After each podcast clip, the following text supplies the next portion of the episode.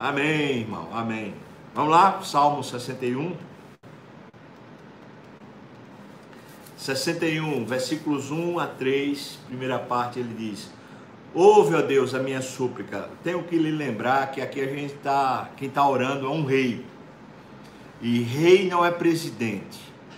É, um reino não tem outras instâncias de poder, a não ser que seja um, um parlamentarismo disfarçado. Isso não é um reino de verdade. Isso é um parlamentarismo que aí fala que é um reino, né? Que é um sistema monárquico parlamentar. Bom, isso aí isso é, é uma invenção moderna.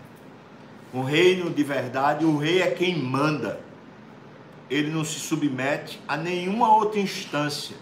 No caso da Bíblia, o único rei reconhecido de verdade na Bíblia é Deus. Ponto. E enquanto não havia o sistema de governo monárquico nas escrituras, o Deus que reinava, reinava levantando autoridades espirituais chamadas juízes, profetas, sacerdotes. Depois veio um novo período porque o povo pediu um rei humano e o sistema monárquico. E aí, dentro desse período, a principal pessoa, referência de uma realeza que cumpria aquilo que Deus queria, foi Davi. E aqui talvez esse salmo explique por quê. Porque ele tem esse coração, veja, veja a oração desse homem. Ele fala: Ouve a Deus a minha súplica, atende a minha oração. Qual é a oração? Versículo 2 e 3. Ele diz: Desde os confins da terra eu clamo por ti, no abatimento do meu coração. Eu clamo, Senhor Deus, porque eu vou ficar aperreado, porque as angústias me tomam. Toda pessoa que está investida de autoridade é desassossegada, pode ter certeza. Tem muito aperreio, tem muito problema para resolver. Ele continua no versículo 2, ele diz: Leva-me para a rocha que é mais alta, é alta demais para mim pois tu me tens sido refúgio e torre forte contra o inimigo. Ele está pedindo que o Senhor lhe dê um campo de visão diferente, senão ele fica tomado pela, pelas circunstâncias. Então me leve para um lugar mais alto, onde eu consiga ver melhor. Quem consegue ver melhor é Deus que está no céu, de lá que ele vê a terra. Então ele está dizendo: leva-me para uma, uma, uma rocha essa referência de rocha é Jesus, leva-me para uma região, para uma, uma competência que é alta demais para mim, eu não tenho como chegar lá. É ali que eu estou abrigado dos meus inimigos. Versículos 4 e 5, ele diz: Assista eu, ou seja, sirva, eu vou servir, assista eu no teu tabernáculo para sempre. Essa aqui é assistir no sentido de assistência, e não de ficar observando, tá? Então ele está dizendo: Eu quero servir ao Senhor na sua casa ou na sua presença para sempre. Veja que oração poderosa. É por isso que esse cara é uma referência. Ele está dizendo: Deus, eu quero, em vez de estar tomado pelas apreensões e preocupações da, da vida e do reino, eu quero é ver de cima como o Senhor vê. Ali eu estou protegido. Eu quero, Senhor, servir a Ti, olhando nos Teus olhos, ali, ó, eu no Teu tabernáculo para sempre, no esconderijo das Tuas asas eu me abrigo. É uma referência a estar no Senhor. Essa é uma oração de alguém que no Velho Testamento descobre que a pessoa pode estar aqui na terra, aqui na terra, vivendo né, com esse corpo, desse jeito que a gente vive, mas aqui na terra pode viver já espiritualmente no céu. É isso que Davi está pedindo. E ele continua: Pois ouviste, ó Deus, os meus votos e me deste a herança dos que temem o teu nome. Qual é a herança dos que temem o nome do Senhor? Está dito na Bíblia, é sabedoria.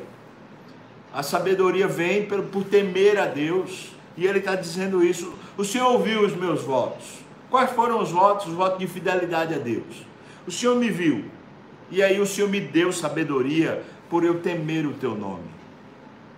Então, quais são as qualidades que a gente está vendo nesse homem? Primeiro, esse cara ora. Mas não é aquele tipo de oração do tipo, Senhor, resolve o problema de A, resolve o problema de B. Aquelas orações que a gente vive fazendo, simplesmente pedindo para que as circunstâncias mudem. Ele faz uma oração diferente. A oração dele é: Senhor Deus, eu quero eu mudar. Porque se eu mudar, eu consigo resolver tudo. Então eu quero deixar de ser simplesmente terreno, medíocre, que observa a história simplesmente circunstancialmente, e eu quero viver pela fé. Eu quero ficar numa postura que é uma postura de alguém que vive na tua presença, para ali eu poder discernir a vida. Em outras palavras, Davi está dizendo: Eu quero ser um homem espiritual, eu não quero ser só um homem terreno, carnal, eu quero ser um homem movido pelo Espírito. Então ele diz, né? Versículos 6 a 8, já é o, a parte C, né? A parte terceira do, do salmo e a parte final diz: Dias sobre dias acrescenta ao rei duram os seus anos gerações após gerações. É só uma, uma confirmação de que enquanto se delonga a sua vida na terra, aquilo é só um projeto divino. Ele está reconhecendo assim, a minha longevidade ou a minha estatura de vida está nas tuas mãos. É isso que ele está dizendo.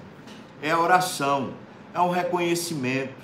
Veja, ele não está dizendo assim, é porque eu sou um cara que me alimento bem, é porque eu sou um cara cheio de atividade física, é porque eu sou um cara que tenho cuidados com minha, minha saúde, com... Não, nada disso não. É porque eu uso máscara contra o coronavírus, é porque eu boto álcool em gel na mão, não é nada disso não. Ele fala, é o Senhor quem acrescenta os dias. Versículo 7 ele diz: permaneça para sempre diante de Deus, concede-lhe que a bondade e a fidelidade o preservem. Se vamos ter dias sobre a terra, então, Senhor, que seja diante de ti.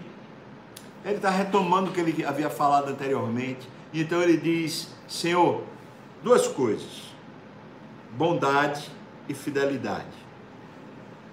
Parece-me que é, essa, essa, esse, esses dois eixos são as coisas que Davi sente constantemente vindo ao seu encontro a bondade e a fidelidade de Deus. E o que é que ele está pedindo agora, Senhor, me dá que eu seja assim também.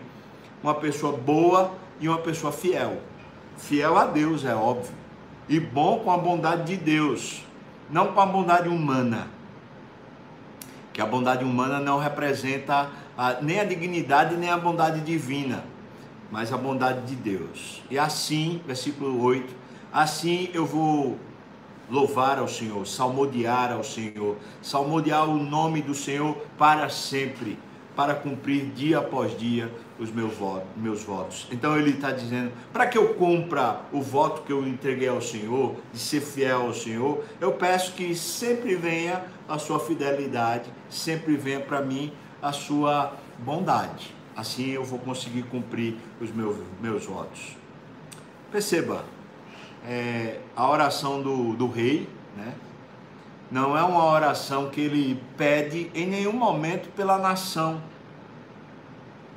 Porque o, o rei, um verdadeiro líder, um líder espiritual, ele não está concentrado na tarefa. Ele está concentrado em Deus. Se a gente quiser ser um líder espiritual na casa da gente, no trabalho da gente, nas, nos empreendimentos da gente, onde Deus nos colocar como líderes, como autoridade, os nossos olhos precisam estar realmente remodelados, recondicionados, para a gente poder ver a vida com os olhos de Deus. O nome disso é sabedoria. O nome dessa percepção espiritual é sabedoria. É um profundo temor do Senhor, um reconhecimento de habitar na presença do Senhor e ali gerir a vida. A oração do salmista, então, é, resumindo, bem resumida, é: Senhor, me faz um homem espiritual para que eu cumpra os meus votos. Ora, você queria um, um presidente assim? Eu queria. Você queria um, um líder lá da, da Câmara, um líder do Senado que fosse assim? Eu queria. Você queria os juízes do Supremo Tribunal assim? Eu queria, óbvio. Pessoas que são assim, que ouvem a Deus, eles estão realmente cumprindo a vontade de Deus e certamente a terra é abençoada onde tem líder assim. A terra é abençoada. E quando a terra é abençoada, o povo todo sente a bênção de Deus. Às vezes a gente está orando, está querendo que a liderança faça isso ou faça aquilo, em vez de a gente pedir a Deus que a liderança seja espiritual. E veja, irmãos, acho que é uma coisa muito importante. Deus pode, inclusive, inclinar o coração de um ímpio. Nem sempre o líder precisa ser evangélico. Nem sempre. Você lembra da história de Ciro? Você lembra da história de Nabucodonosor? Dá para lembrar a história de Dario? Eu estou falando de grandes imperadores, irmãos, esses homens entraram na história da humanidade como sendo homens de grande poder, grande autoridade, e Deus, em determinado momento, mesmo sem eles estarem convertidos, Deus simplesmente interveio e eles foram profundamente usados por Deus para abençoar o povo de Deus. Então, olha, Claro que seria excelente que o presidente e todos os demais poderes se convertessem, é, é, excelente, mas a gente pode pedir, como uma oração pelo rei, que Deus abra os olhos desses homens que estão investidos de autoridade hoje, e uma vez eles olhando com os olhos de Deus, eles possam reger essa terra com os olhos do Senhor. Mas eu peço a você que ore por mim se de alguma maneira Deus me dá o privilégio, a autoridade de ser seu pastor, Deus me livre de pastorear você sem isso aqui.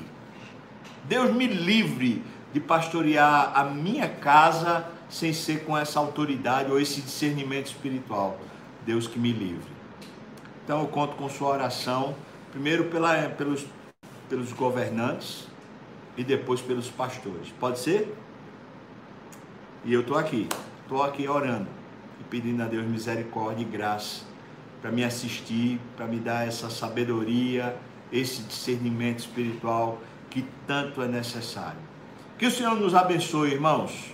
Mais uma vez eu falo para você, um novo tempo, Deus certamente está planejando para a gente.